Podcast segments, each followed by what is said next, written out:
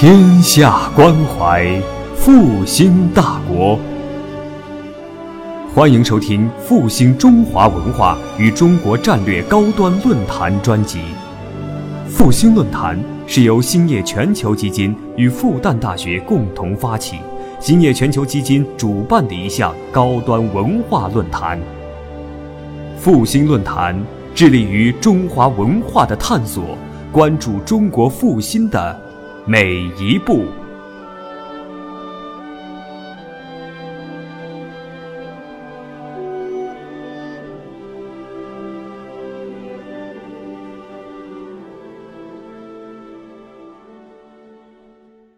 复兴论坛，谢谢各位朋友今天来听我这样一个题目。嗯，这个题目呢，光看这个标题可能还比较有趣，是吧？这个学者成神，其实内容可能相对枯燥一点，讲的是这个晚清思想史里面一些比较细致或者是一些比较隐秘的问题。嗯，我想我今天就不讲太长时间，因为里头涉及大量的细节、文献之类的，呃，争取能在一个小时左右，然后呃，大家有什么想法，我们来一起交流一下。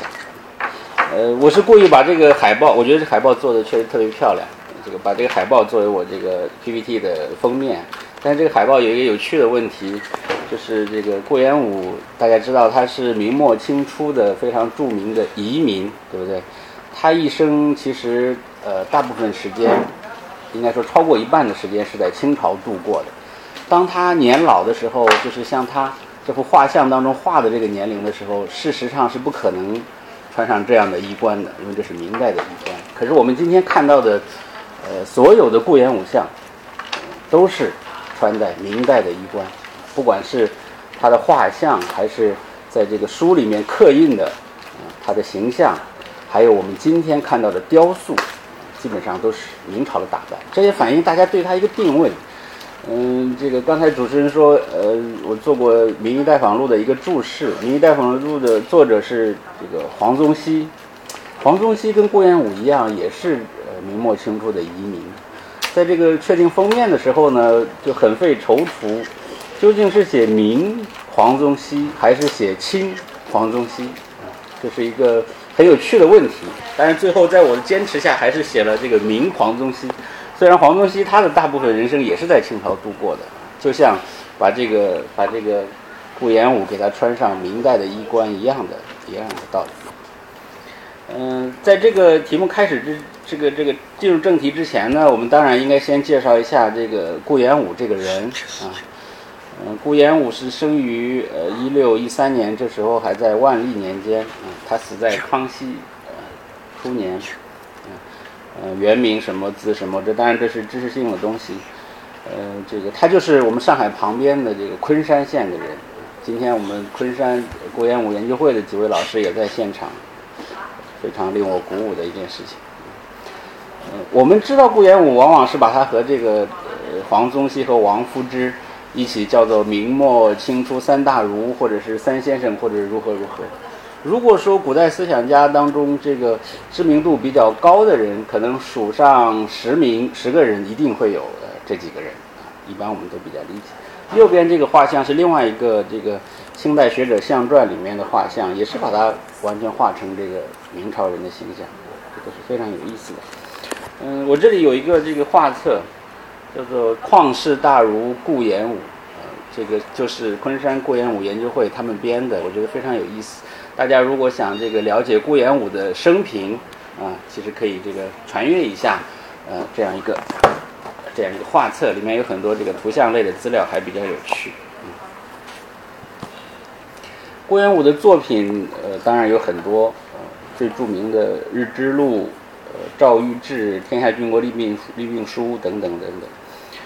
嗯，《日之录》是非常有意思的一个书，今今天我们当然都觉得《日之录》是经典。嗯，在《日之录》本身是一个札记体，就是它虽然篇幅比较大，但是它都是有一条一条很短的札记组成的。嗯，清朝人刚开始的时候没有太多人推崇这个《日之录》，因为他觉得它札记嘛，就是像在我们今天写一个读书笔记，呃，可是还写的很短，而且这个，嗯，这个这一条和那一条之间啊，乍看上去好像也没什么联系，就是一些好像很很小的发现。可是，在后来这个考据学兴起的背景下呢，大家慢慢的把它推崇为一个非常非常重要的学术经典，并且很多人认为，真正的有意思的、有用的、有价值的书，就要用这样札记体来写。这也是这个中国呃清代以来学术史的一个非常有意思的一个非常重要的现象，就是到底什么样的书才是经典。但是我们今天就不详说这些东西。嗯，他的书其实涉及很多方面。嗯，他的成名作应该说，在他活着的时候，就为他争取到非常大的声誉的是他的音韵学的著作。呃，大家知道清代很多学者这个注重考据学，考据呢是以这个识字为最根本这个这个起点的，但是识字呢，按照顾炎武的看法，就应该从音韵入手。他活着的时候，大家呃很多人都觉得他是一个音韵学家，这和我们今天对他的看法不大一样。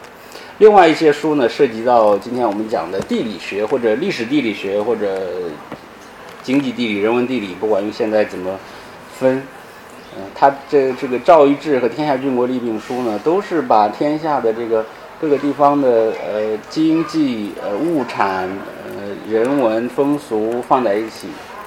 当然，今天我们理解这不是一个单纯的学术研究，它其实是有叫做有为之言，他是通过研究这个来对社会事务发言，表达他自己的看法。其他的像经学的书，像呃他对《左传》的这个杜预的解集解做过补正等等，这些我们就不详说。顾炎武在这个清代这个历史上的地位非常的高。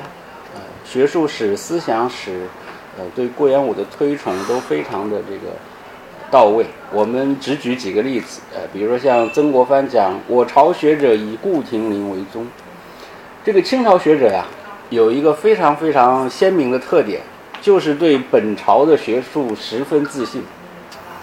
清朝学者说起来，经常说我朝学术远迈前代，如何如何，因为他们有底气，底气就来自于他们的经史考证之学。那么这么有自信的学者呢？呃，清朝学者呢，都把顾炎武作为他们的这个宗师，或者叫鼻祖，这些词都是清朝人用过的。那显然，这个顾炎武的地位是呃不用讲的。这个清朝官方的史书呢，《国史儒林传》，把顾炎武放在第一位，也是充分说明这个道理。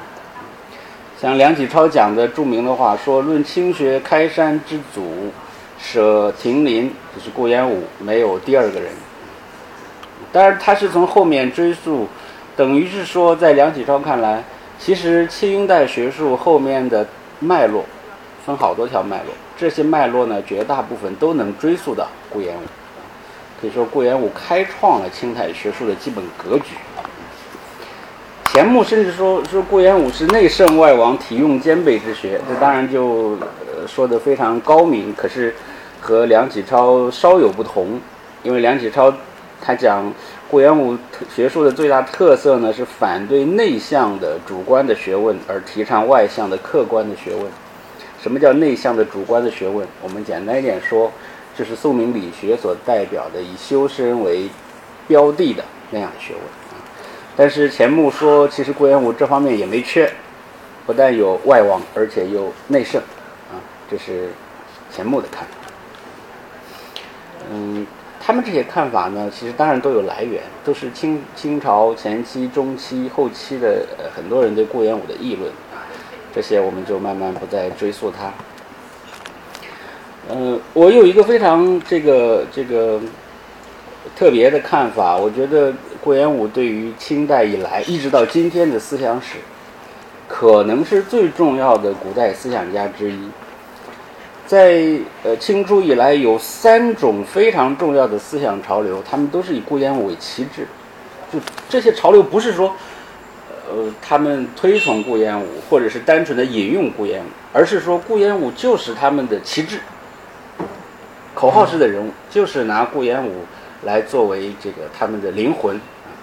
第一个当然是所谓钱家考据之学，这个清代呃前期前中期的学者。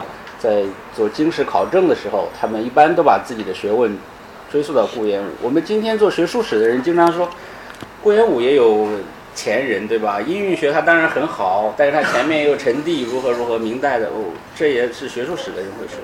但是实际上呢，论这个开创、论影响，考据学毫无疑问还是以顾炎武为首的，这个是没有任何争议。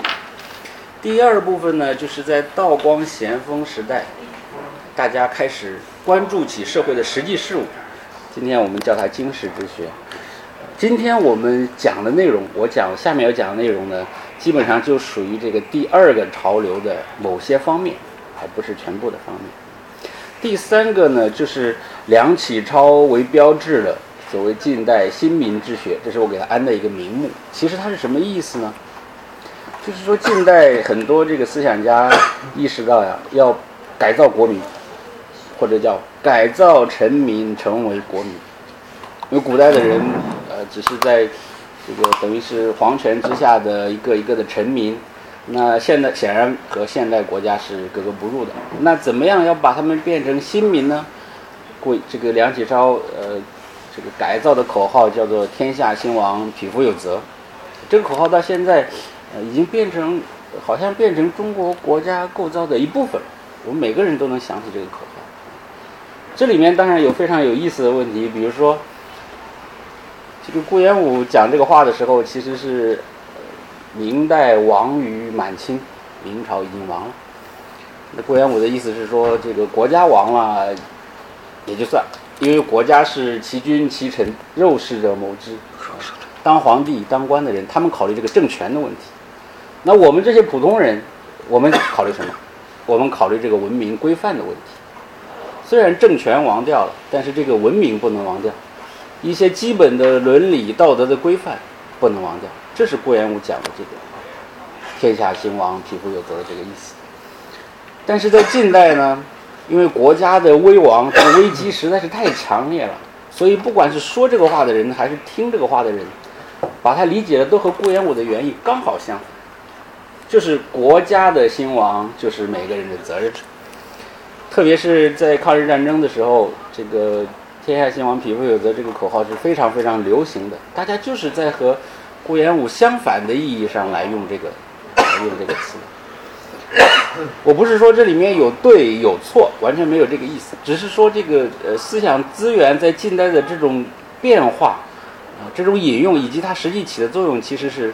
非常丰富、非常复杂的一个事情。这个我最近看一本书，这个就是这个所谓《哈佛中国史》，呃，最近卖的应该是市面上卖的最流行的中国通史的著作，外国人写的中国通史的著作。它的最后一本呢，《最后的中华帝国大清》，是这个一个美国学者叫罗威廉写的。我注意到一个非常有意思的现象，就是这本书里面，在全书的几乎所有的章节，应该说大部分章节都提到顾炎武，整本书提到顾炎武十七次之多，比顾炎武提到还多的人是些什么人呢？康熙、乾隆、雍正、孙中山、李鸿章，没了，只有前面五个人提的比顾炎武多，我们都知道为什么。因为那五个人都是对清代历史来说极其重要的历史人物，可是顾炎武为什么能提这么多？嗯，说句题外话，就是我觉得其实我们现在当然对这个历史像顾炎武这样重要的人物研究的都非常多，已经积累了很深厚的成果。但是总体来说，实际上我们对于这个历史人物他在历史当中的真正的作用。其实我们知道的还是非常表面的。我们不是说外国人说他重要，他就一定重要。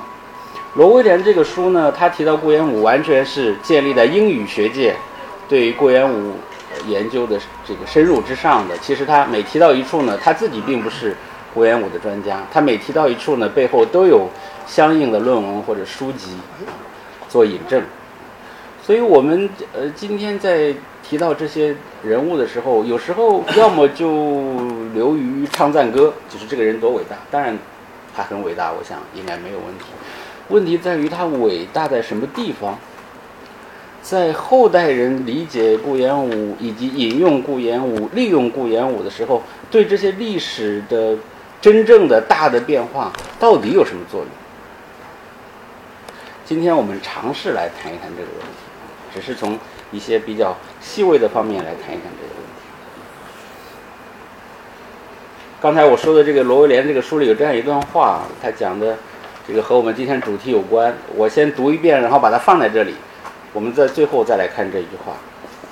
他说，清代中期啊，就是道光年间鸦片战争前后呢，有很多读书人没有官做，呃，在北京在那里这个呃翰林院里啊，或者是在周围啊，或者是在呃政府机构里做一些比较低的工作。呃，也没有希望升上很很很高的职位。他说，这些有才智的年轻人发展出引人注目而具挑战性的政治风格，并在并有在正式官方管道之外成立小团体的倾向。他们把活动集中于掩护团体，像是在宣南门外，这是宣武门外，这个是不知道翻译的错误还是原文的错误，因为宣南就是宣武门南的意思，对吧？嗯，在。琉璃厂召集的诗社，就叫宣南诗社，以及供奉这时几乎神奇化的清代早期政治批评家顾炎武的祠堂，就是今天我们要讲的主题。他最后给了一句断语，非常吓人。他说：“这些愤愤不平而有组织的知识分子们不断的批评，促使清政府支持武力威吓，而造成灾难性的第一次英中战争。”呃，这个话说的有点极端，我相信他完全不是字面上这个意思，就是鸦片战争完全是这些顾炎武祠堂里的这些人挑事儿挑出来的。但是他把他的这个这个这个重要性呢，确实放在了一个比较高的地位上。这个话呢，其实是来源于他的注解，有一个美国学者叫 Polishik，他后来不做这一行，他写了一本书，对那本书的评论呢，呃，我们就不谈。但是这句话就放在这里，就是顾炎武祠堂这些人和鸦片战争之间的关系。我们今天主要来谈这样一个话题。在谈这个之前，我们我觉得我们有必要回应，先回忆一下这个清代早期的文化政策。在这个鸦片战争之前，呃，一般的这个思想的氛围，大家谈论的政治问题的空间究竟是怎样的？大家都知道清代有文字狱这样的事情，我们呃所有人都了解这段历史。但是有时候我们不太注意的就是，作为文字狱对方，就是这些读书人，他们怎么回应，或者是怎么看待，或者是怎么反抗，甚至驯服这样的情况，我们不是特别注意。雍正皇帝说：“市民工商，对不对？市民工商，士是四民之首，但是士应该干什么呢？”他说：“士是务令以孝悌为本，才能为末。就是士，你就应该把自己修炼成一个君子，就是道德水准比较高。但是你究竟有没有社会才能，或者能不能做事情，这个并不重要的。所以气势为先，文艺为后，所读者皆证书，如何如何。其实一句话就叫安守本分。这个不是雍正帝的发明，从这个。”朱元璋至少从朱元璋开始就是这样的看法，读书人就应该安守本分，需要你做官的时候你可以出来做官，不需要你的时候你就老老实实做一个好人啊，教教书，教教大家认字就完了。其实这个话呢，呃，圣谕广训是影响非常非常之大的，当时有这个非常日常的宣讲活动，几乎每个读书人都能接触到。一般读书人的看法，我想举焦循的例子。焦循是非常有名的这个学者啊，他对孟子的这个和易学的研究都非常重要。他有这样一段评论，他是在评论历史上一件事情。他讲，他说：“君子不在其位，不谋其政。身为诸生，就是你是一个普通的读书人呐。国政非己所宜，莫谈国事。嗯，其处也，就是你没有出来做官的时候。”力学之不暇，何暇于朝政之？你整天学习你的你的书本，你还念不好呢？你谈论政治干什么？对吧？你竭力于孝悌忠恕而不足，日常的这些道德义务你还没履行到位，何敢论宰相之贤否？这个国家宰相做的好不好，与你与你有什么相干？其实像焦循这样的看法是非常普遍的。思想史过去不太关注这些问题，为什么？道理很简单，在古代，你如果说皇帝不好，这个我们要反对皇权专制，当然这是后来描述。假如说他说类似的话，这个学者们就非常开心，认为这是思想史的素材，拿过来写。如果一个人说皇帝万岁，我们都要服从皇帝，这就不算思想，这好像在思想史上就没有价值。今天当然我们知道，实际上在历史的大部分时期，起真正作用的还是这样的平庸的大众吧，在政治思想上。实际上，这像焦循这样看法的人还是非常非常常见，非常非常普遍。呃，前两年我在这同样一个地方讲过这个文字狱的话题。清代的文字狱到呃嘉庆后来就慢慢的就不再执行了，原因在哪儿？或者说这个压力就慢慢放宽了？当然不是明文放宽，是慢慢放宽，试探性的。我等一下还会说。原因就在于其实不需要。就是读书人其实已经非常自觉地接受了这一套东西，安于本分。他是皇上让你安于本分啊，读书人就已经安于本分。嗯，所以我们在看晚清很多人他在读那些这个过去曾经禁止的书籍的时候啊，他们好像触动都在另一个方面。这个 这个很有名的这个这个这个这个这个这个《月漫堂读书记》的那个作者李慈铭。李慈铭在看到扬州十日记的时候，他说：“哎呀，这个人人命真是不值钱呐，人是太惨了呀，好像发了这样一篇议论。”其实是到清末的时候，从外外面，特别是从日本传过来一些民族革命的想法，好像啪一下子点燃了这个这个这个气氛，大家才意识到啊，原来这是满人对汉人的屠杀还是怎样，所以我们要革命，是通过外来的这个思想才点燃这个。其实，在清代的时候，大家好像主流的氛围是是相对来说是比较安稳的，在政权的视角看起来是比较安稳。那么，在这种氛围之下，谈顾炎武意味着什么？我先说一个有意思的现象，就是大家有没有呃能不能想到，就是其实顾炎武是中国历史上传记和年谱最多的人之一。在清代，就可以说他是传记和年谱最多的清朝人。他的传记，这是一个不太完全的这个呃列法，当然中间有重复。如果再根据，这是原来我这个写这本书的时候所看到的，后来还陆陆续续有一些其他的，当然还有零星的材料。这是他的传记，呃，这是他的年谱。根据来兴夏先生的这个近三百年人物年谱志见录呢，录了十三种，当然其中最后一种是，呃误误入，他自己也知道是误入的，有十二种之多。这十二种有两种红色的呢，是我们知道可能有这个年谱，但是现在已经看不到了。这两种这个呃蓝色的呢，嗯，这个是被吸收到其他的这个年谱当中去。中国历史上人物还有谁比顾炎武年谱多？孔子、孔子、孟子。但是孔子、孟子呢，因为他们的生平现在我们知道的细节非常少，所以他一般不叫年谱，叫年表。这个可以理解为什么比较多。王安石，因为王安石的年谱是吵架的。王安石的年谱就是支持者要写一个年谱，就支持他说他王安石是个好人。呃，反对他的人呢，也在做年谱补正、驳正什么的，就说他是个坏人。王安石年谱是用来吵架。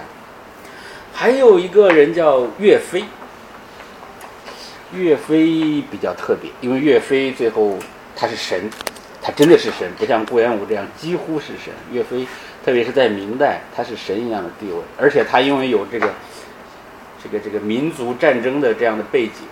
所以他在比较特殊的时候呢，是比较容易激起大家这个要探索他生平的这样这样一个欲望。从现有的年谱注，我没有能力把所有的年谱都过一遍，看看数字是不是对。但是从现有的年谱注录来看，除了上面那几个人，就是顾炎武年谱数量最多。为什么是这样？年谱意味着什么？年谱的意义是什么？嗯，大家知道年谱是什么时候开始产生的？宋代。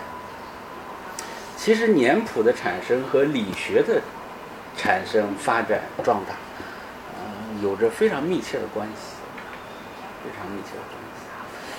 我们简单说，在理学的语境之下，年谱其实是修身教科书，就是前贤他是怎么做的，他怎么度过他的一生，他的生命历程是怎么样。我们呢看了他的年谱。我们知道他怎么应付他时代的问题，他怎么样让自己变成一个伟大人物，我们就学习他。大致来说呢，一个人的年谱多，也就意味着把他当做人生榜样的人多。简单来说是这样。所以在明代的时候，王学比较发达的时候，我们还看到有很多日谱出现，那就更啊更彰显了这个年谱啊、日谱啊这种修身教科书的功用。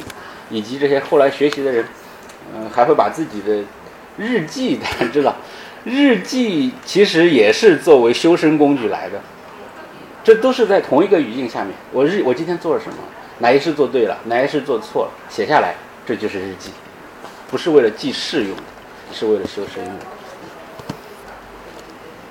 所以，顾炎武是中国历史上单篇传记最多、年谱最多的人之一。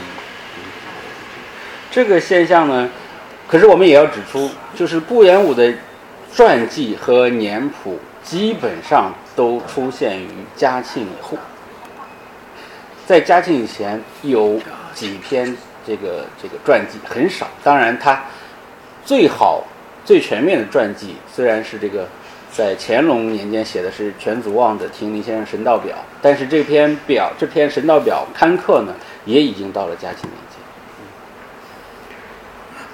这刚才讲的是第一个背景，就是在文字狱或者是大家谈论政不太热心谈论政治的情况下，顾炎武的传记和年谱突然增多，这是一个背景。第二个背景呢，就是清代官方对顾炎武是怎么评价？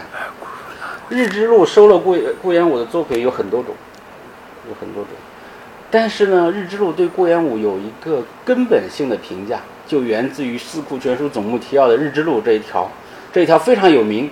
可以说，即使对《四库总目》不太熟悉的人，往往也都听说过。他说：“炎武生于明末。”这个《四库全书总目提要》的人，这个编者啊，特别喜欢骂明朝人啊。明朝人当中，又以明末人骂的最厉害，根从来没有说过明朝人什么好话。他说：“严武生于明末，喜谈经世之物。”说顾炎武喜欢谈这些政治议题。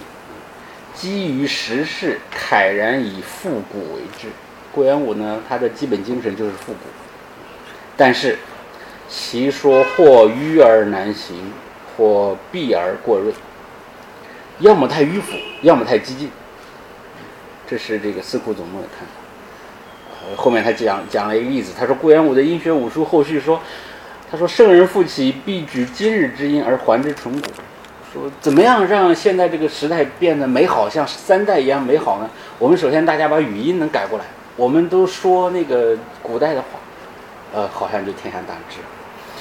这个话当然初听起来确实骇人听闻，但是顾炎武有他自己的背后的一套想法做支撑，我们今天没时间展开。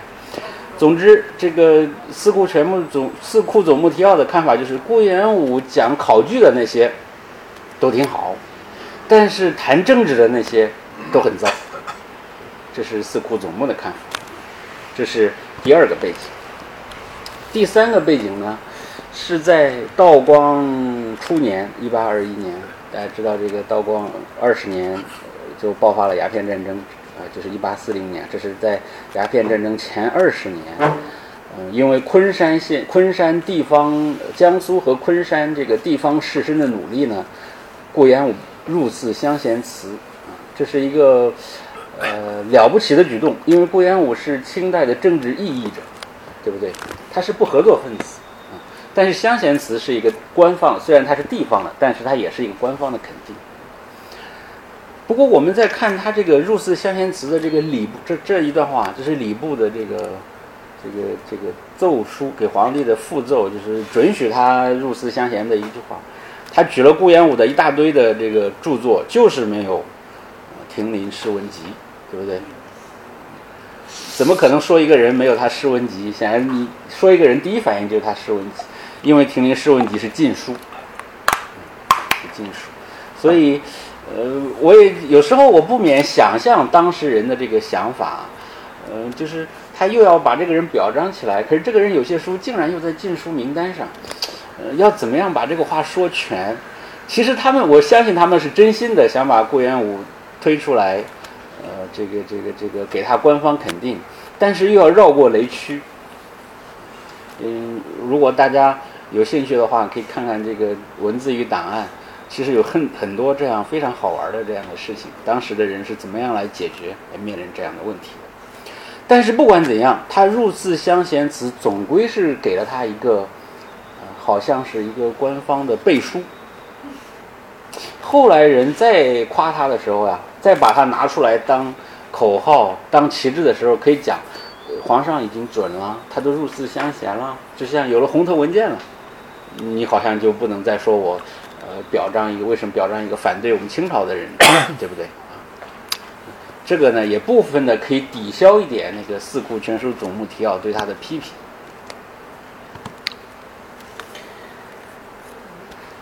这个是我们刚才讲的那个、那个、那个呃。画像的，就是我们第我刚开始讲的那个画像的例子。举这个例子呢，是为了说明在顾炎武祠发起的时候，当时的思想氛围。这个顾炎武祠发起的时候，顾炎武祠是一八四三年开始，在发起之前呢，就是鸦片战争正在进行当中。这个有一个人叫张牧，他在北京，他就编了一本新的顾炎武年谱。顾廷林先生年谱，可是这个年谱印出来呢，这个呃引起了一个小小的争端。就这个年谱的第一页呢，就是顾炎武的一幅画像。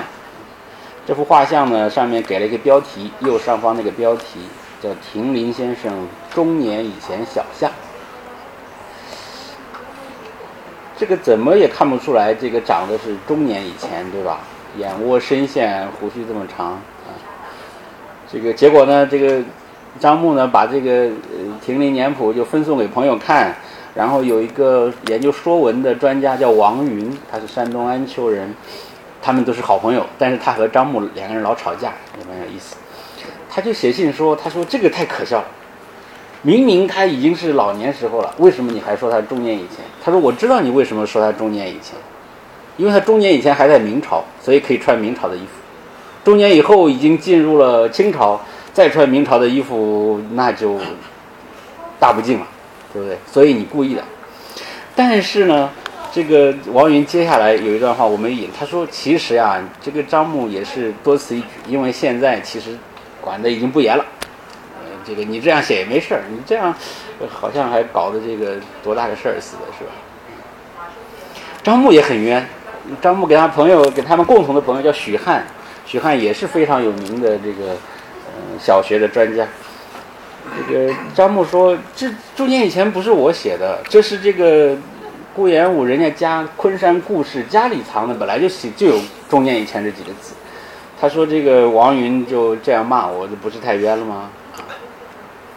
这个话，这个例子很有趣，但是他意思是什么呢？其实当时对于政治忌讳这个问题，正处在一个模糊的、变动的、过渡的状态。有些人觉得，哎呀，我们还是小心一点，这个小心驶得万年船，万一有人来收拾我怎么办？但是有人也说，现在都已经放开了，反正谁也没说过放开，但是大家都觉得，哦，现在跟过去已经不一样了。正是在这种暧昧状态下呢，这个顾炎武的崇拜就从一群人当中突然的爆发出来，这个就是我们今天的主题。这是今天还存在的顾炎武祠，呃，这在这边，在这边其实不太大。上面写的这几个字呢，是后来重修的时候，后来重修的时候写的，原来不是这个样子。顾亭林祠，对吧？这个门永远是关着的，因为这个门进去是被一个单位站着。进去之后是这样的，呃，这边是讲堂。然后这个柜子呢，就是嗯，这个地方是个古董市场，这是我早上六点钟进去拍的。如果是到八点以后呢，这里就变成了人山人海，全是卖假古董的。这个地方是卖钱币的，这一个区是专门卖钱币的啊，呃，各种各样的人在里头，这就是他们的这个摊摊位啊，他们平时会摆摊儿，所以这个地方也不收门票，呃，大家如果有兴趣的话都可以去。我待会儿会说这个地方在哪儿。墙上呢还镶着两块碑，一个是朱祁的，一个是这个徐世昌的。呃，徐世昌大家都知道是民国时候的这个这个做过总统的人总统。他是非常喜欢这些传统的这些东西，嗯，这还有一个大叔在那里扫地，因为是早上嘛。里面有三进院落，三进院落，第一进就是我刚才说的那个门进来呢，就是被一个杂志社，好像叫中国商业，反正从来没听说过的一个，大概是一个部门性的杂志社站着。后面呢就是卖东西的，全是卖东西。我们如果用清代的地图来看的话，我是不是挡住了？呃，这是内城，这是外城，这个这是宣武门，这崇文门，这宣武门，这是前门，对吧？这个地方有个寺庙叫报国寺，呃，官称叫慈仁寺，这是明代的时候这个修的一个一个皇家的一个寺庙，在呃报国寺的旁边修了一个小小的祠堂。这个地为什么要修在这里呢？因为在清代的时候呀，大部分的汉族的普通的士大夫或者做官的人都住在这儿。这个地方叫宣南。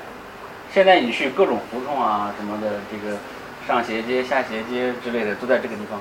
这里就是菜市口，就是有名的那个杀人的那个地方。如果是特别大的官，就是每天都要上朝官呢，他就会住在这个这个地方，会住在东华门外。因为他上班比较近，而且他早朝都非常的早，会住在这个地方。一般人都住在这里，因为这里就是六部衙门，就是中央官署的地方，他们从这里就很方便的。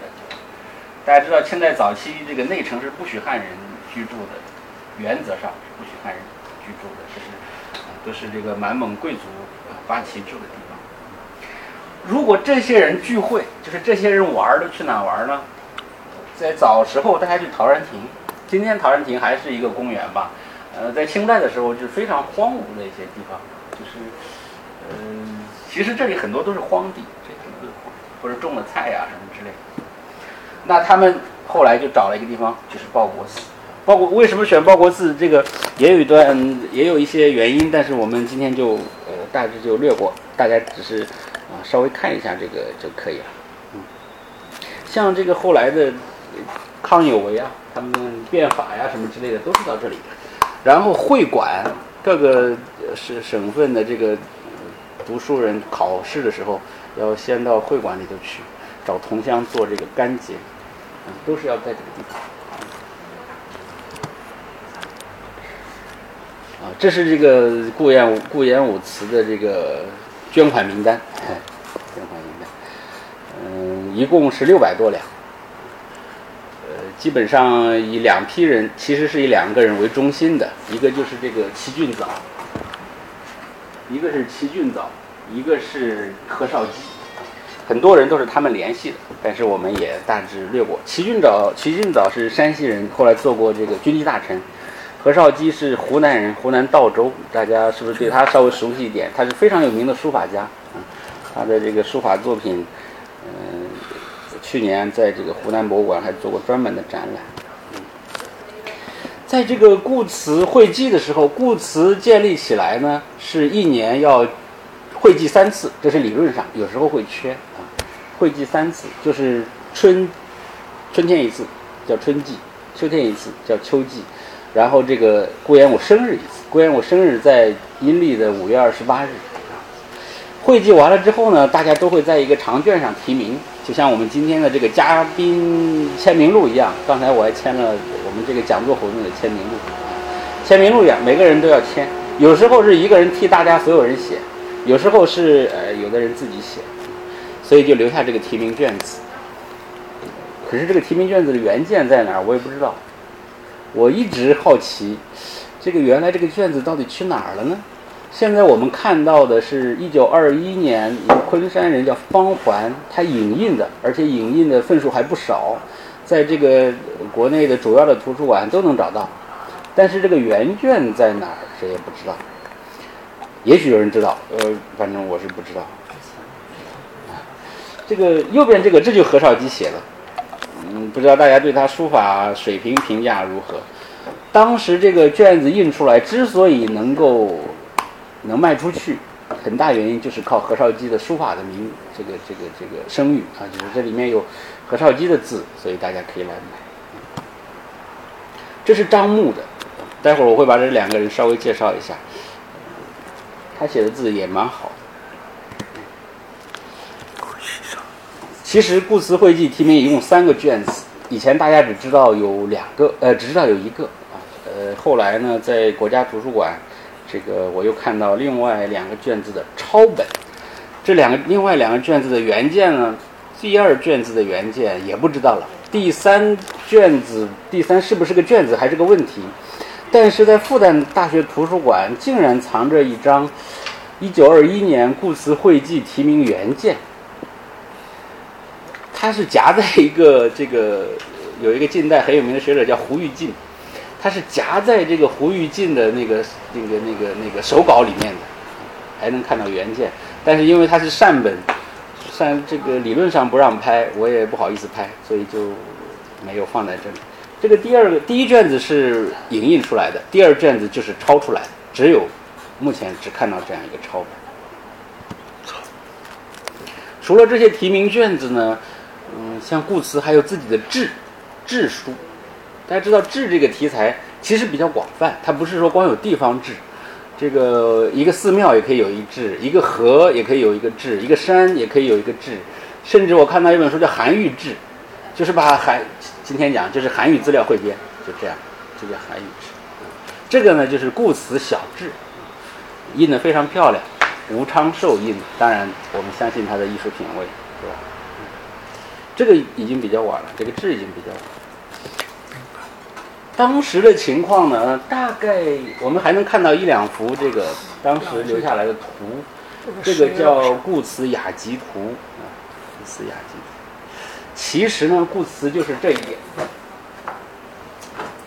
这个是报国寺，这是报国寺的大殿，后面是这个毗卢阁。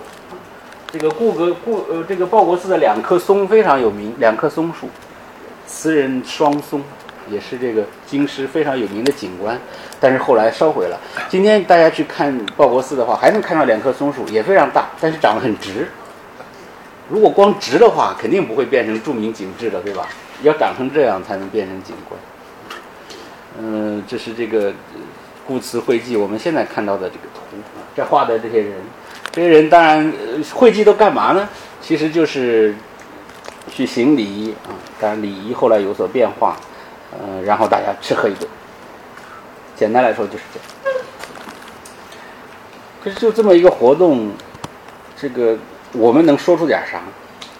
如果我们看这个平面图的话，好像不大容易想象。这大的都是报国寺，顾亭顾亭林祠，在这个角落里。今天我们去看这个顾顾炎武祠呢，也是从这里进来，然后走到这儿，然后才能进来。刚才那个门就在这个地方。这个这是功德无量的一件事。这个呃，清华大学建筑系原来做过一个宣南红雪图志，他对宣南重要的建筑都做了这个测绘。嗯，去年我再去那个地方，嗯，从菜市口到这个到这个。故祠这个地方中间都拆得一塌糊涂，据说要建成仿古的街区，这也是中国非常有意思的现象，就是把真东西拆了造假的。即使是北京也是这样。其实它就是很平常的这个这个，而且呃这个级别比较低的这样的建筑，对吧？用读书人做的东西嘛。参加故祠会议都是什么人呢？如果我们把名字说出来，好像。比较有点直观感受啊，前面两个是发起人，后面这些就干什么都有，像郑复光就是做出中国第一个望远镜的人。这个冯桂芬大家熟悉吗？就所谓的这个怎么讲，洋务派思想家，或者有人怎么说他，不管怎么说吧。像魏源当然不用讲啊，这都知道。这个罗敦衍也是做过军机大臣的人。哦，这动王茂英号称是《资本论》上出现的唯一一个中国人，所以有一阵他的这个他的这个作品非常的就是研究的人非常多。这个王子才就是编那个松原学院补遗的人，啊松原学院当然也是在他手上整理出来的。像徐松就是很有名的研究西北地理的人，这个何秋涛也是，袁宝林就是袁世凯袁世凯他们家的，袁宝恒、袁宝林是袁世凯的叔叔辈，也都在这里。嗯，朴圭寿是朝鲜的这个著名的实学派思想家。这个我觉得有一个题目，当然我做不了，可是也很少呃有人提，就是顾炎武对朝鲜的影响非常之大，远超我们以前的想象。可以说他在朝鲜，顾炎武对于朝鲜近代思想史的这个意义呢，恐怕是就是排在所有朝鲜以外外国思想家的这个前列的。我们不说他是最重要，但是肯定排在最前。主要就是通过朴圭寿这个人，像翁同和、张之洞，这都是，但是是，他们年轻时候，年轻时候因为要混名声啊，混名声就是混圈子。这个故词汇记本质上就是一个圈子。嗯，我不知道大家对这些名字都有什么感觉，但是像陆润祥这样清代的状元，一个著名的苏州的人士，汪荣宝据说就是给这个清末新政写宪法的那个人啊。叶昌炽著名的藏书家，杨深秀就是戊戌六君子之一啊。这些不是说这所有的人都是故事汇记的核心人物，有人就偶尔来一下，有的人就在这里做组织者，比如说翁同龢、张之洞。他年轻的时候，翁同龢有一次就吐槽说：“哎呀，这一次该我做东了，嗯，大家好像是轮流着，这个结果呢，这个临到临到人都快来了，还没订好饭店，还没订好吃饭的地方，怎么办？”日记里都有这样的说法。这样一个题目呢，人人看了都说是个好题目，是吧？这样一个这么有名的人，然后这么一个有趣的地方，嗯，我当时选这个题目做的时候，也是觉得，哎呀，太有趣了，太好玩了。后来这个历史的教训再一次重演，就是说，当你发现一个好题目别人没做过的时候呢，基本上就是因为不好做，而不是人家看不到。所以这个题目最后做下来呢，这个感到还是里面的这个内容内涵还是非常丰富，而且有些东西是比较微妙，很难把握。这么多人放在一起，每一个人都可以专门去做文章去研究它。那么这么多人放在一起，你看上去它非常热闹，但是实际上呢，他们在一起吃吃饭聊聊天，这个能说明什么？像现在熟悉北京典故的人说，道光甲辰以来，就是鸦片战争以来了，呃，京朝仕宦之号称名士者，几无一不于此节。凡是觉得自己是名士的，好像都要参加这个圈子。这个参加过这个故事会记的鲁一同讲，朝事或不语，有的人不参加，愚者宜登仙。但是，一参加了，人家就觉得哦，好像进入名流，反正不知道，就像今天觉得进入上层社会了，是不是这种感觉？不知道。以资盛传播，依附遭讥谈。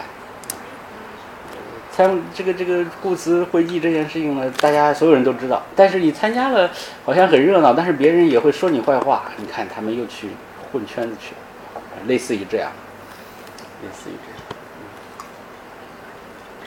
但是有人对顾词的评价就非常的高，我也是刚开始看到这段话，决定选这个题目的。有一个人，他的笔名叫楚金，他写过一篇文章叫《道光学术》，他说，呃，巴拉巴拉巴拉巴拉怎样？他说今词上岿然，现在顾亭临词还有。他说我曾经经过那个地方，瞻仰之后呢，发出了慨叹。他说：“此世运之关键，君子所以俯仰百年而有深忧者，有以夫。”哎呀，他说这个祠堂，这个顾炎武这个祠堂，就是中国世运、近代世运的关键。这个中国百年来的历史呀，好像是我在这个地方看到了某些神秘的东西，或者是看到了他的，嗯，不知道他何所见而云。可是楚金这个人非同小可，普京就是徐宣颖。徐宣颖现在很少有人提他，是因为他投靠日本人。他当了他在说这句话的时候，是日本占领下的伪北京大学的代理监督，就是日本控制下的伪北大的校长。他是清末的军机大臣瞿鸿基的儿子，所以他一定不是乱说。但是我也觉得很有趣，一个投靠了日本人的，今天我们当然会说他是汉奸，呃，这样的一个学者，他也毫无疑问是个学者。他在看顾炎武这样坚决不肯和满清合作的、呃有气节的学者的时候，他说了这样一段话，他的心情到底是什么？不管，我们也不可能把他弃于地下，问他到底是什么，我们不知道了。但是我们只想关心他是在对学术史有什么样的看法，有什么样的理解之下，才会说像这样一个祠堂竟然是世运之关键呢？徐宪勇说，道光一朝的学术，它有四个点：一个是汉宋学合流，一个是掌故经济之掌故经济之学，就是我们今天讲的经世之学；一个是边疆余地之学；一个是天文算学。他说，这四种学术潮流的代表人物全部集中于顾炎武祠堂这个会集活动当中，所以他在这个地方仿佛看到了道光时代中国思想学术发生转折的一个缩影。这是曲先颖的看法。我的看法呢？我慢慢展开。我们今天只说两个问题。第一个问题就是顾辞与鸦片战争的关系；第二个问题是顾辞与所谓西北史地之学的关系。顾辞一直顾辞会稽活动持续到一九二三年，中间经过中间有过中断，有过变迁啊，这些细节我们不谈。参与或者密切相关的，一共五百六十多个人。大家知道，在近代思想史上数，即使近代思想史的专家也数不出五百六十多个人名。我相信，但是这五百六十多个人都是非常非常有名的啊重要的人物。他是道贤时代最为人注目的雅集活动。这样的雅集呢，其实是在政治忌讳或者是在模糊的政治忌讳的背景下。他的两个创始人张牧和何绍基这两个人的生平或者他们的人生故事完全相反。张牧呢是山西平定人，他出于一个出生于一个比较没落的官僚家庭，他的祖祖父和父亲也做过官，但是做过不大。后来他自己的家家境啊和他人生际遇也都非常的坎坷。他优贡生，就是地方他是贡生，但是一直一呃生源一直考不上举人。但是他的这个学问非常好，所以呃优贡这个我们具体不再解释。他就到北京去，依靠他的姻亲齐俊藻啊，当然还有其他的一些师友，呃，好想要有所发展，他基本上就是一个北漂。我们今天来看，何绍基呢，他爸爸是何林汉，何林汉一生也做过大官，然后一生到各处去主持科举考试，门生遍天下，所以何绍基的家庭出身非常好，自己也中了进士。虽然何绍基也没当过，呃，也没当过这个大官，但是他的人生一直过得都还比较顺利，比较顺利。这个发起的时候是比较好玩的。张牧呢，他先编了一个顾炎武年谱，然后呢，他就想这个这个再建一个祠堂，嗯，可是呢，他自己没有力量，他就找这个何绍基，他的好朋友，何绍基呢就不理他。他说：“呃，昨得车丘陵亭林年谱，他他得到了一个以前人写过的，叫车迟谦，也是一个江苏人。车迟谦写了一个亭林年谱呢，他就作为参考资料拿过来。然后呢，他知先生生于万历四十一年五月二十八日，他知道这个顾炎武的生日了。他说：‘弟，你略访苏斋之意。’苏斋指的是翁方刚。”翁方刚得到了一部诗注杜诗课本，非常刻的非常好，他就把他自己的这个这个这个这个这个呃这个书房啊改名苏斋，然后每逢苏东坡生日呢，他就召集大家来聚会，给苏东坡庆寿。苏东坡的生日其实这是一个更大的题目，嗯，但是研究起来也更难。我们现在就把它放过去。略访苏斋之意，于是日纠合同志起一小会。他说：“我也想像人家给苏东坡过生日一样，我们来给顾炎武过一个生日，过一个生日。即在报国寺，报国寺他原来就在那里混的啊。他说我们就在报国寺做一个，而无人肯出头。他自己没什么地位，他也没什么钱，呃，反正他需要找一个找一个这个有头有脸的人来帮他做这个事情，但是没人肯出头。他说：‘子珍就是何绍基，子珍世故太深。’子珍啊，这个这个这个家伙，他想太多了，是吧？他这个老于世故的。他说：‘屡以相毒，毒就是那个亵渎的渎，这是一句谦称啊，就是我老是去打扰他，则不应。’他老不理我，他就不接茬。第一不更言矣。哎，我不说了，我再也不说了。我跟他说了，他也不理我。我们就看到关于故词的发起，我们目前看到的唯一材料就这个。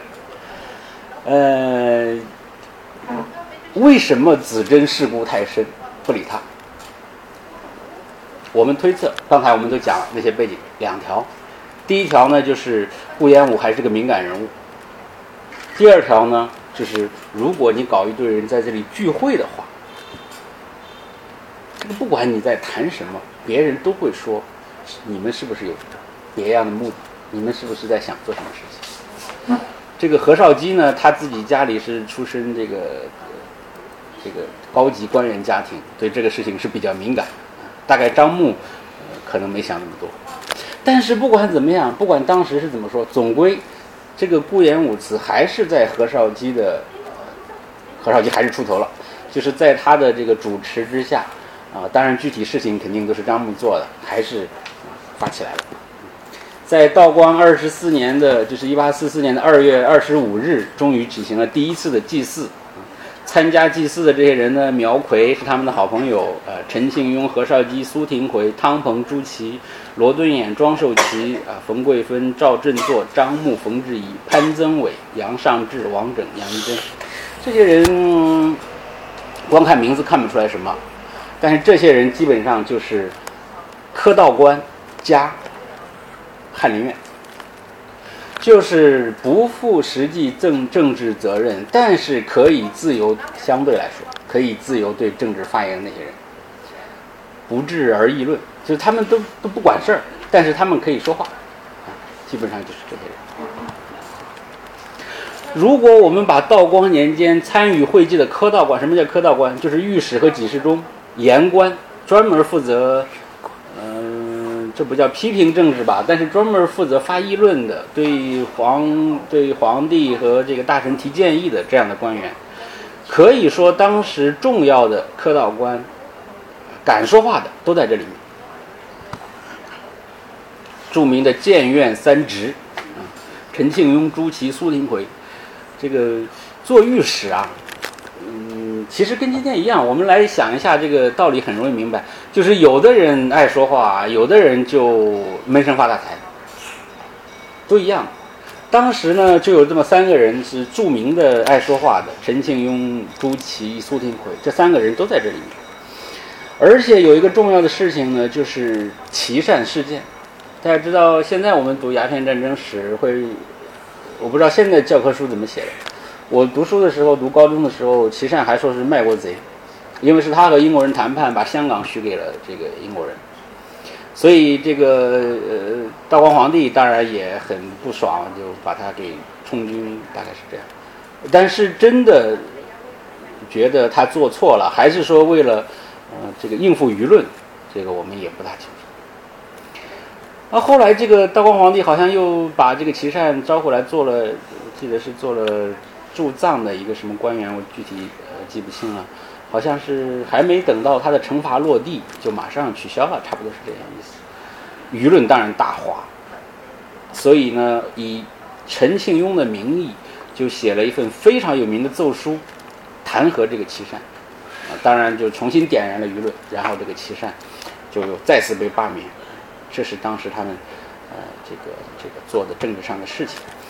嗯，这个奏书呢就是张牧写的，就是张牧，就张牧和陈庆庸本来关系呃我们不知道，但是推测起来其实不是特别熟，是在这个故词汇聚这个场合当中，他们成为好朋友。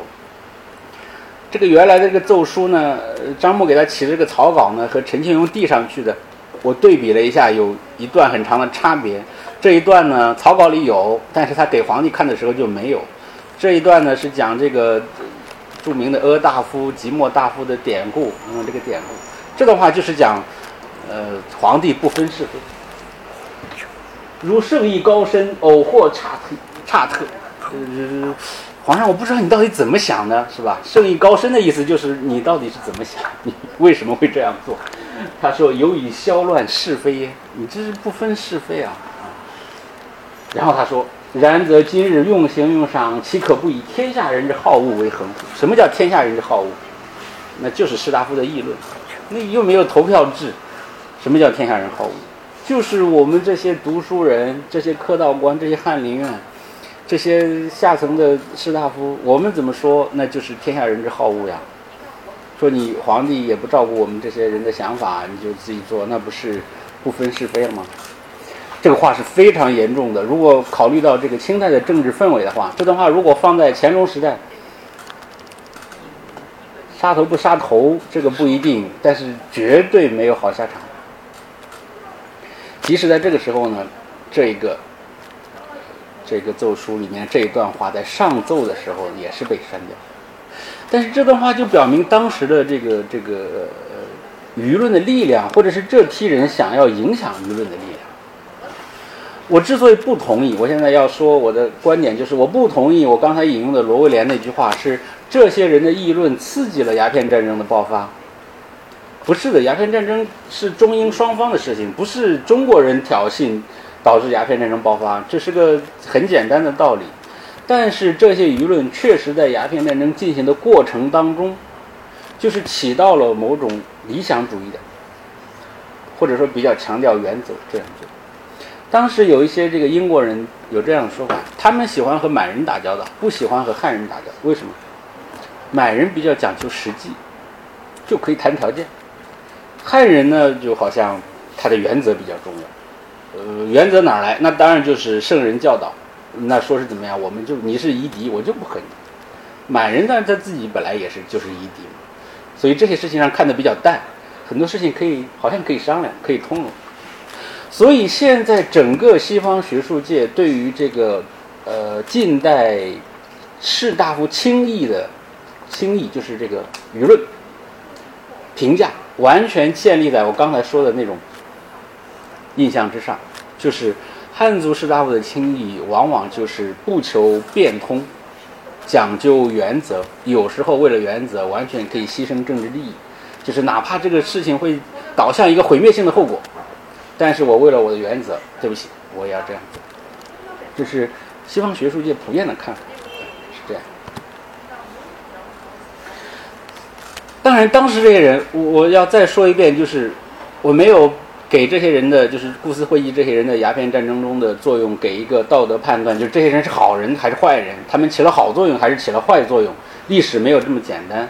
你像刚才我讲的陈庆庸，他上了奏书要要弹劾琦善，好像是我们觉得是一个正面人物，但是这个张牧呢自己也要对陈庆庸很有意见。他说你好像整天在这里呼朋引伴呢，光在这里交朋友，嗯，怎么不好好看书呢？这个国家这么多事情，什么农桑盐铁河工海防民风世袭，对吧？像今天来说，你光在那里喊主意，你怎么不来研究研究问题？大概就是这样一个意思。像这样都是思想史里面比较呃比较这个微妙或者比较有意思的地方。当这个舆论的力量扩大之后，有一批头脑相对清醒的人认为呢，光靠舆论是不行，光靠口号是不行，你要能做事情。这和张牧自己的身份有关。张牧是一直想当官，因为他他没有机会当官，他他自己的这个这个这个科举生涯也非常不顺利，他一直想让自己的这个呃，这个才能有所发挥。他写一些关于水利方面的这个这个建议，等于是策划书，然后给这个官员看，但是他始终也没有如意，所以他这种这个方面的这个想法非常之强烈。如果我们用今天我们的看法来总结一下鸦片战争时候那些一般的汉人士大夫的心态的话，我觉得有这么几点。一个呢，就是他们主张对战争是一个强烈的、强硬的立场。这个在中国历史上屡见不鲜，主战派一定就是好人，主和派一定都是坏人。我们的这个教科书上甚至还会这样写，对不对？这是第一条。第二条呢？他们都有非常强烈的社会责任感和政治担当，就是国家已经面临这样的问题了，我们读书人能做什么？这个责任感也是激发的非常的厉害的。第三点呢，是他们将战败的责任归因于大臣误国与世风堕落。当然，他们提出的应对方案也是非常传统的，澄清吏治啊，砥砺士气啊。就是他说，这个当然不能说皇帝做的不对，但是国家之所以在鸦片战争当中表现的这么差呢，就是要么当这个中枢大臣是有问题，我们普通读书人也没做好。这是一这是一般的看法，整个当时的舆论呢，基本上就属于啊这一类。所以这些人把顾炎武抬出来，当做人生的榜样，就是说两条，第一条。我们不能再堕落下去，哦，不能整天好像做一些没有意义的事情，然后谈一些不切实际的话题，呃，这个这个呃，整天这个研究那些没用的学问，没用的学问就是指的很多人沉迷于考据之学，这个字到底怎么读？呃，这个字到底什么意思？然后写很长的论文来研究它。你们觉得这个对于国计民生到底有什么用？国家都快亡了，对不对？这是第一，这是第一条啊，就是。这个这个这个呃这个学问方面啊，第二条呢道德方面，嗯，中国人的思想是侧重，就刚我我讲的，遇到一个人先问好人坏人，呃，小时候小小孩看电影，出来一个人马上就先问大人，这个人是好人还是坏人？这个倾向于这样讲，所以像顾炎武这样在道德上几乎是，起码是在他的传记资料把他描描述成一个道德完人的时候。他就非常适应于拿出来做一个偶像，而这个偶像呢，不是光有道德意义，他本身确实有很多经世之学的建树。顾炎武对于呃，可以说社会政治事务的各个方面都都谈过他自己的看法，啊，郡县论啦、钱粮论啦、生源论啦，都谈过他的看法。所以正好是这样一个呃，各方面都符合要求的人被拿出来。所以，如果你要问我说，这些人在那里议论谈政治，它的真正的历史作用是什么？它历史上意义是什么？我觉得就是两条：一个是增加了政治运作之中的理想主义成分，就是说他们用原则，我们不管怎样不能和英国人妥协。什么条约啊？我们竟然跟你签条约，这不是开玩笑吗？天朝上国怎么可能和夷狄签一个条约？不但签条约，还把国土都割给人家了？这件事，这种事情怎么可能发生？这是第一条。第二条也开启了汉族士大夫争取更多政治资源的进程。我们都说，到后来太平天国起来的时候，像曾国藩、李鸿章这些人啊，因为他们有军队，所以汉族士大夫、汉族的官员渐渐掌握了，起码在地方层面掌握了大量的地方呃这个政治权利。实际上是至少我们说是从鸦片战争就已经开始。我们把这个跳过去，我们进入第二个话题，就是京师与边疆。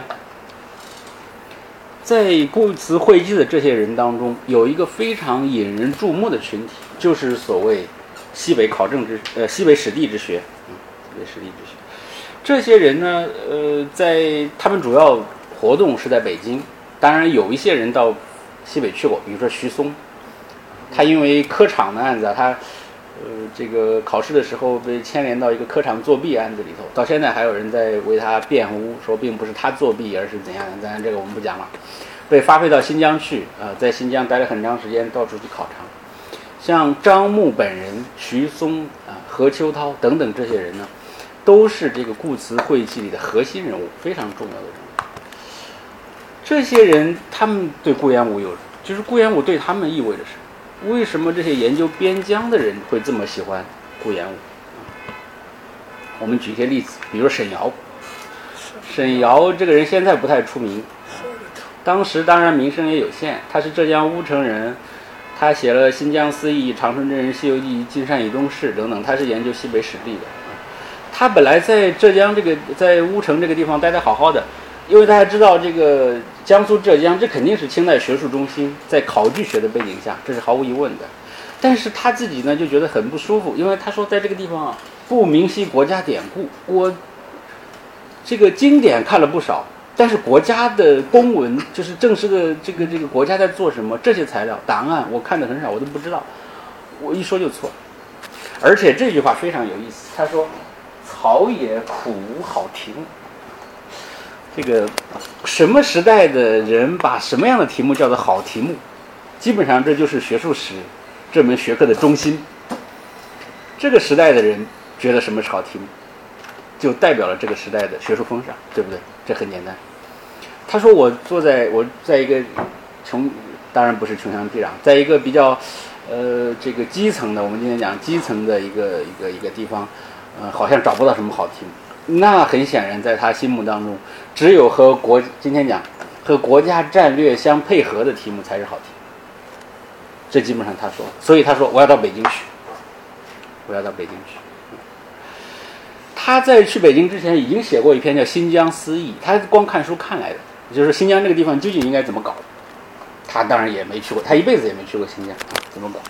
结果呢，他关于这个考证学写的东西根本也没人看，太多。但是这个《新疆思议》呢却流行，所以这个何绍基的父亲呢，在浙江，呃，这个主持科举的时候，呃，他就问他说：“哎，你们这里有一位这个沈敦三，沈尧，嗯。”你们知不知道呀？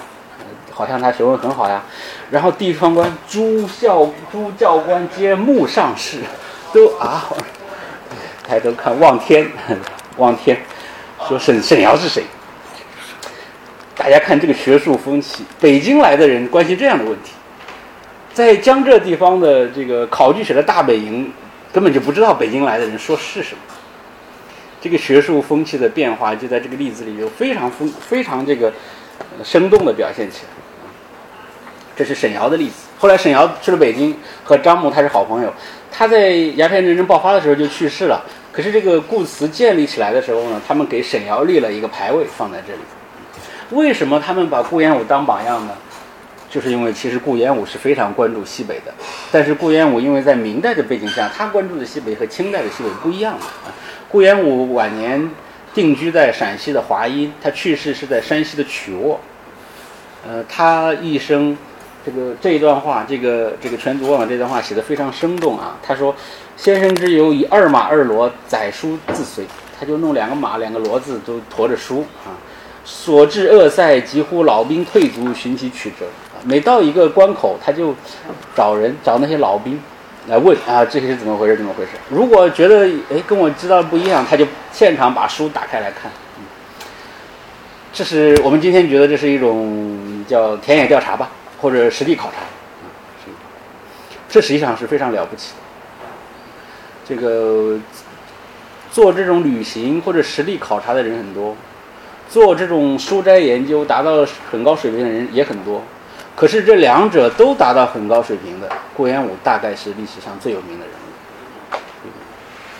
所以，呃，在这种背景下呢，这个呃西北史地之学呢，这些关注西北的人物就非常喜欢这个顾炎武的这个这个做派，嗯，而且顾炎武也经常觉得这个国家的希望在西北。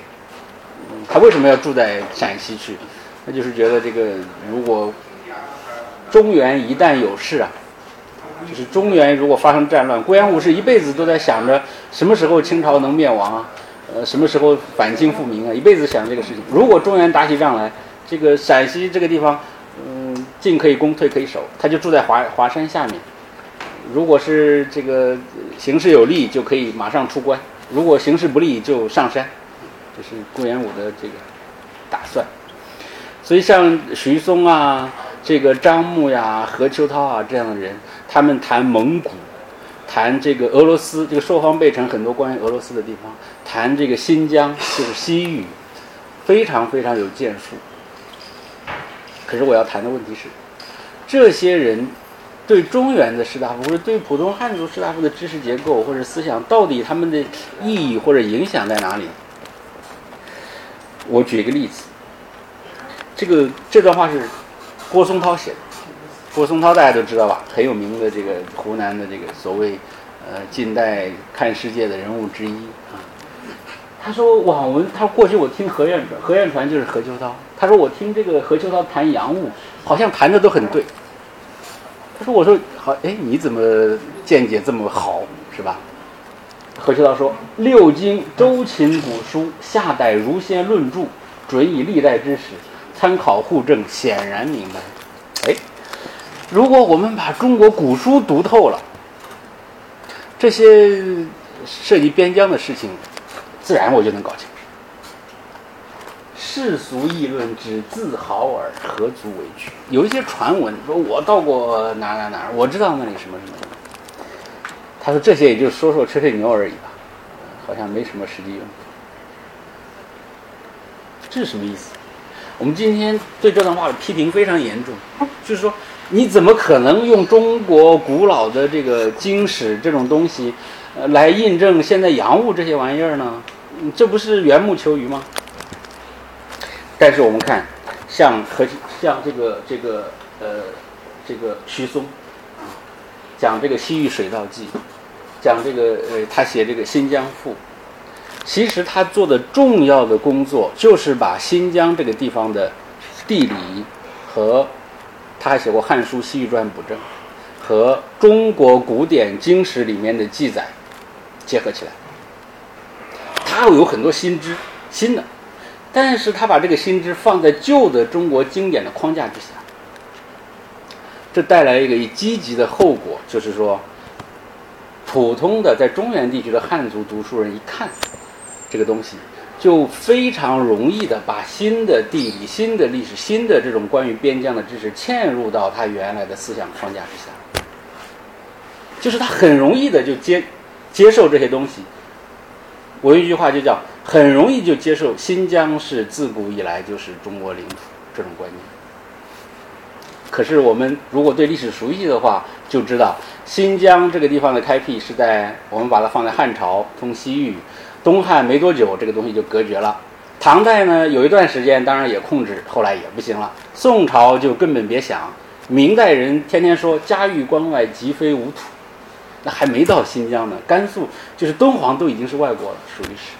实际上，在中国历史的大部分时间下，我讲古代历史，新疆西域这个地方其实不是中原王朝的地盘。但是为什么今天中国人，我们几乎所有人都接受新疆自古以来是中国不可分割的一部分？西北史地质学在这个在这个过程当中起的作用其实是功不可没的。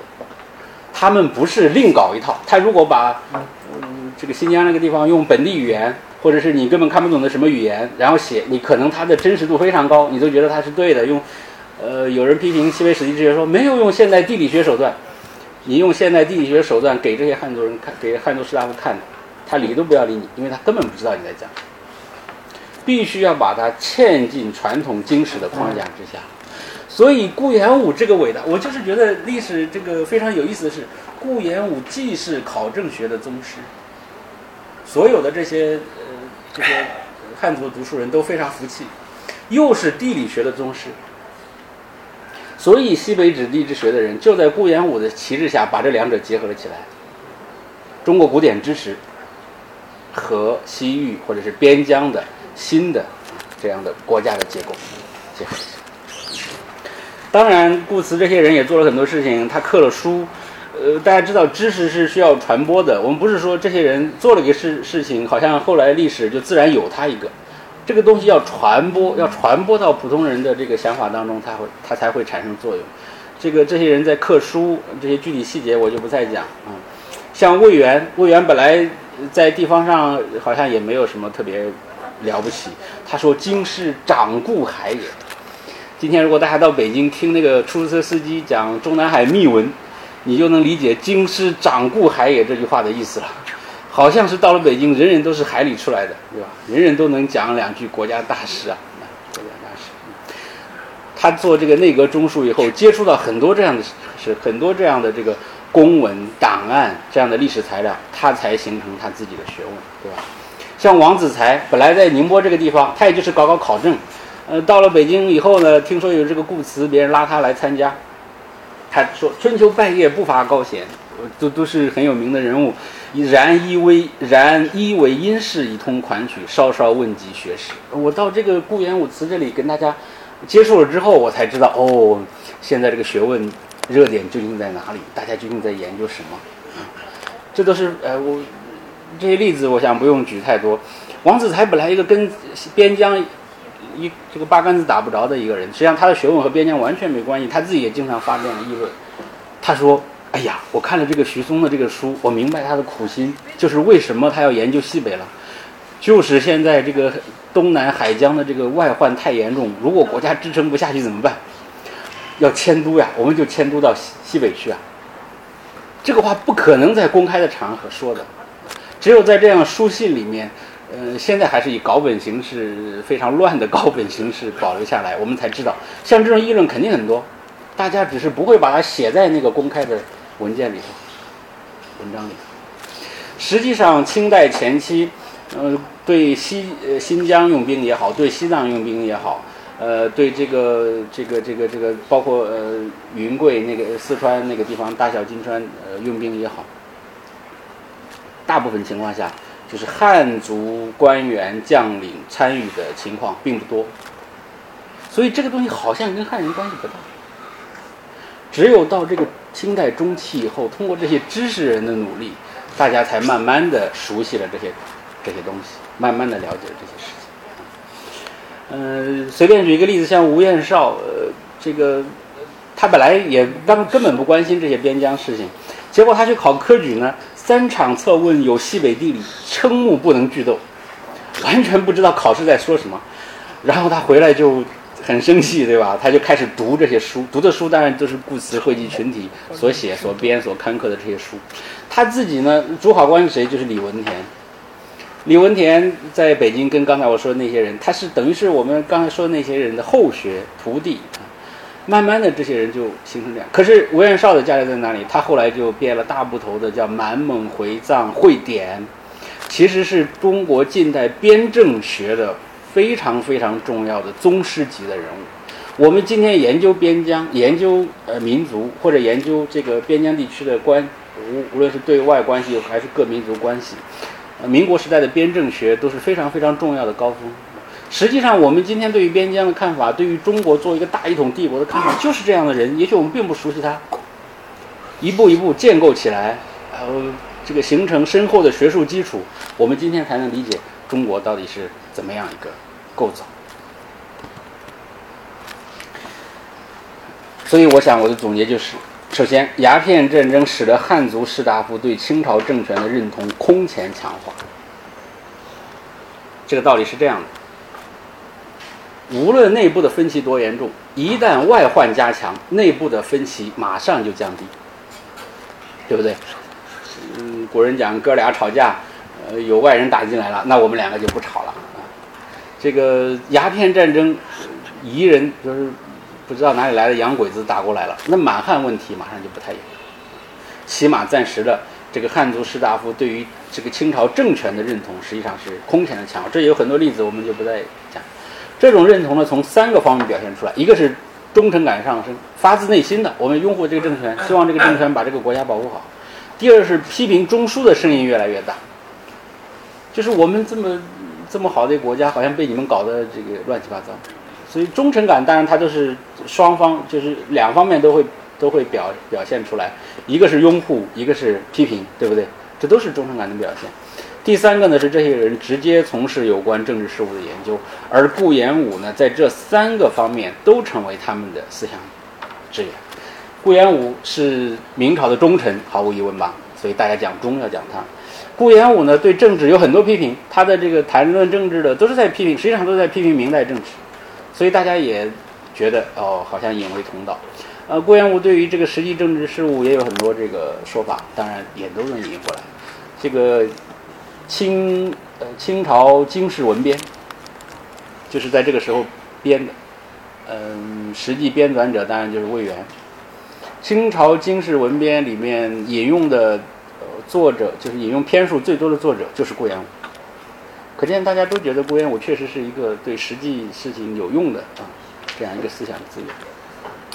在汉族士大夫群体中，逐渐形成了对清朝的大一统多民族帝国与中原文化传统的双重认同。就是说，顾炎武的经史之学其实代表了中国文化最核心的部分，因为它是经学，还不要说经史之学，就是经学，就是经，这个是最核心的部分。这个东西被清代学者继承下来。可是另一方面呢，因为西北史地之学这些人的努力呢，大家又。开始认识到，他们所处的清朝是一个多民族的统一的这样的帝国。这个龚自珍有一句话讲，他说：“你知道最理想的居住地是哪里？”他说：“就是承德。”他说：“离北京呢近，但又不是在北京。北京虽然好，但是这个地方太不适合居住了。”他说：“住在承德呢。”嗯，你又可以近距离的这个打听到这个这个这个国家的动向，呃，你还可以给那些这个王公贵族们的儿子教教课呀什么的，你还可以维持生计。他说好像两不耽误，呃，这个收入来源也不成问题，然后你的抱负还可以有机会施展。嗯，这是清代中期前期的这个士大夫很少很少会有这样的看法，很少会有这样的看法。所谓经世之学也好，所谓西北史地之学也好，所谓汉宋调和等等学术思潮也好，其实就是在这样的政治背景下展开。嗯，这样的一个历史，到底来说明了一个什么什么什么什么什么什么问题？嗯，我的看法是，其实纠结这些人的。无论是故词会记参与过故词会记这些人，还是这个清代呃晚期，呃民国初年呃那些比较有想法的学者，还是今天很多人，就是中国古典的这一套东西，在面临现代世界变局当中，究竟有没有用？你是从中国古典的思想当中寻找智慧，来发现解决现代问题的办法呢，还是完全推掉这一套东西，重新再来一套呢？顾炎武的意义就在于，顾炎武是对社会政治有很多看法，可是他首先是一个经学家。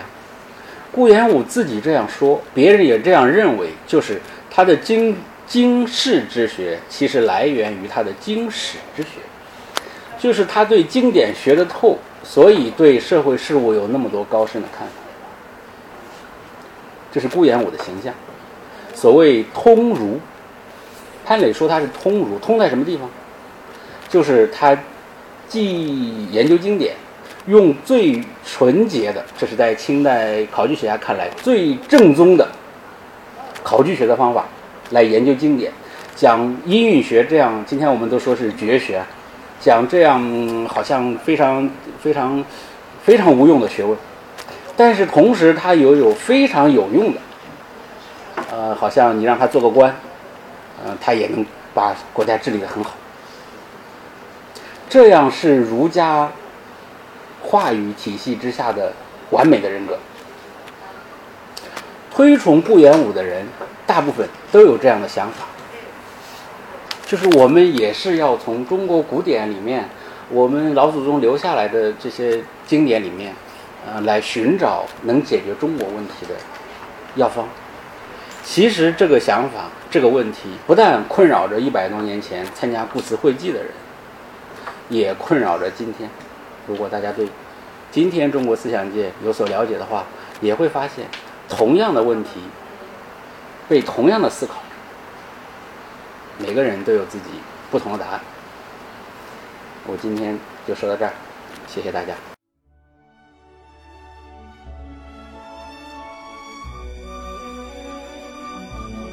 感谢聆听本期复兴论坛。